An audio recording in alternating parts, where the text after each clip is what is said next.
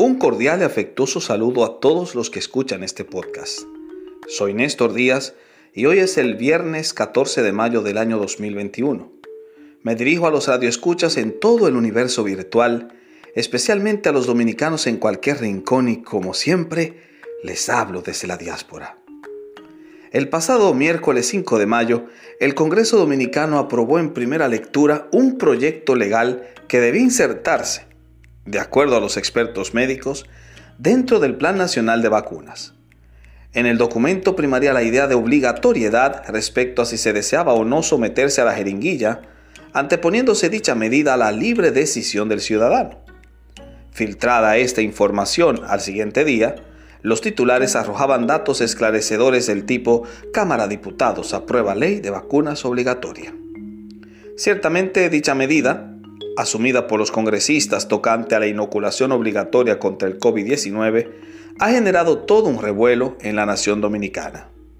Centenares de personas se han vacunado solo porque se les impone hacerlo, so pena de perder sus empleos o arriesgarse a no conseguirlos, de negarse.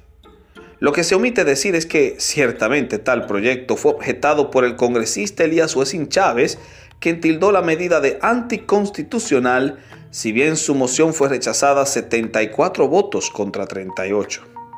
El legislador no se oponía a la jornada de vacunación, pero entendía no debía ser obligatoria y pedía la remoción del concepto para que cualquiera se negase a vacunarse, no se le castigara con las penas indicadas en el artículo 45. La oposición de la mayoría callaría su voz, no obstante despertó el sentido arácnido de los analistas. Si bien no estamos en contra de los avances en la investigación médica y la microbiología, necesitamos destacar seis puntos importantes dentro de nuestro haber contextual. Evitando pecar por extensos, resumiremos nuestros argumentos. 1. La vacuna contra el COVID-19 todavía se halla en proceso de mejora descubriéndose que sus efectos varían de persona a persona, siendo esa variación para muchos mortal. 2. Se han omitido datos de las estadísticas de dominicanos con antecedentes clínicos de hipertensión que han fallecido tras la vacunación por complicaciones circulatorias. 3. Obligar a las personas a vacunarse sobre pretexto de serrucharles el palo para que no accedan a servicios, aerolíneas, bancos, o empleos es un atentado contra sus propias libertades y con ello se erosiona la democracia. 4. Los mismos hacedores del proyecto de ley, Farideh Raful, Melania Salvador Jiménez, Lía Díaz Santana, Ginette Burnigal de Jiménez y Bautista Rojas Gómez salieron a las redes para informar que el proyecto de ley no indica la medida como obligatoria. Bautista Rojas afirmó que la única vez cuando aparece la palabra obligatorio es en torno a la responsabilidad del Estado con el pueblo, no del pueblo con la vacuna. 5. El proyecto de ley no aparece, por lo menos hasta el momento, en las redes, ni siquiera en PDF para consumo del público, lo que hace imposible corroborar las afirmaciones de Faride y Bautista.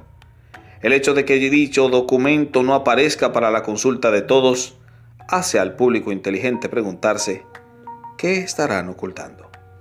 6. El proyecto no ha sido aprobado en segunda lectura, por tanto no es una ley. Este último punto es importante, puesto que al no saber que la medida todavía no es legal, se ha generado todo un pandemonium en el pueblo dominicano quien abandona la comodidad de sus hogares para hacer filas incómodas con el fin de ponerse una vacuna que no solo está en fase experimental, sino que genera efectos cuasi mortales a muchos cuyos organismos no se hallan adecuados para la misma. Por ende, en base a todo lo dicho, concluimos afirmando que, al imponer el experimento de vacunación, se cohesionan las libertades individuales, haciendo a la población menor de edad, invalidando su cédula, y convirtiéndolos en conejillos de indias como afirmamos en algún otro lugar del espacio virtual.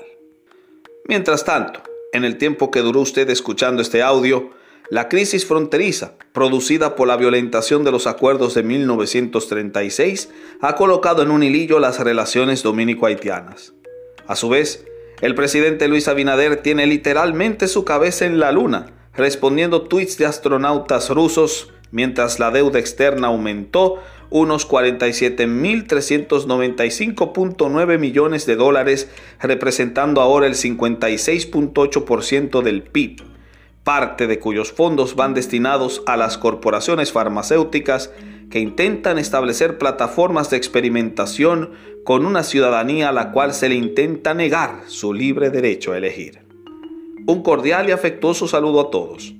Les habló Néstor Díaz y como siempre, lo hice desde la diáspora. Dios, patria y libertad.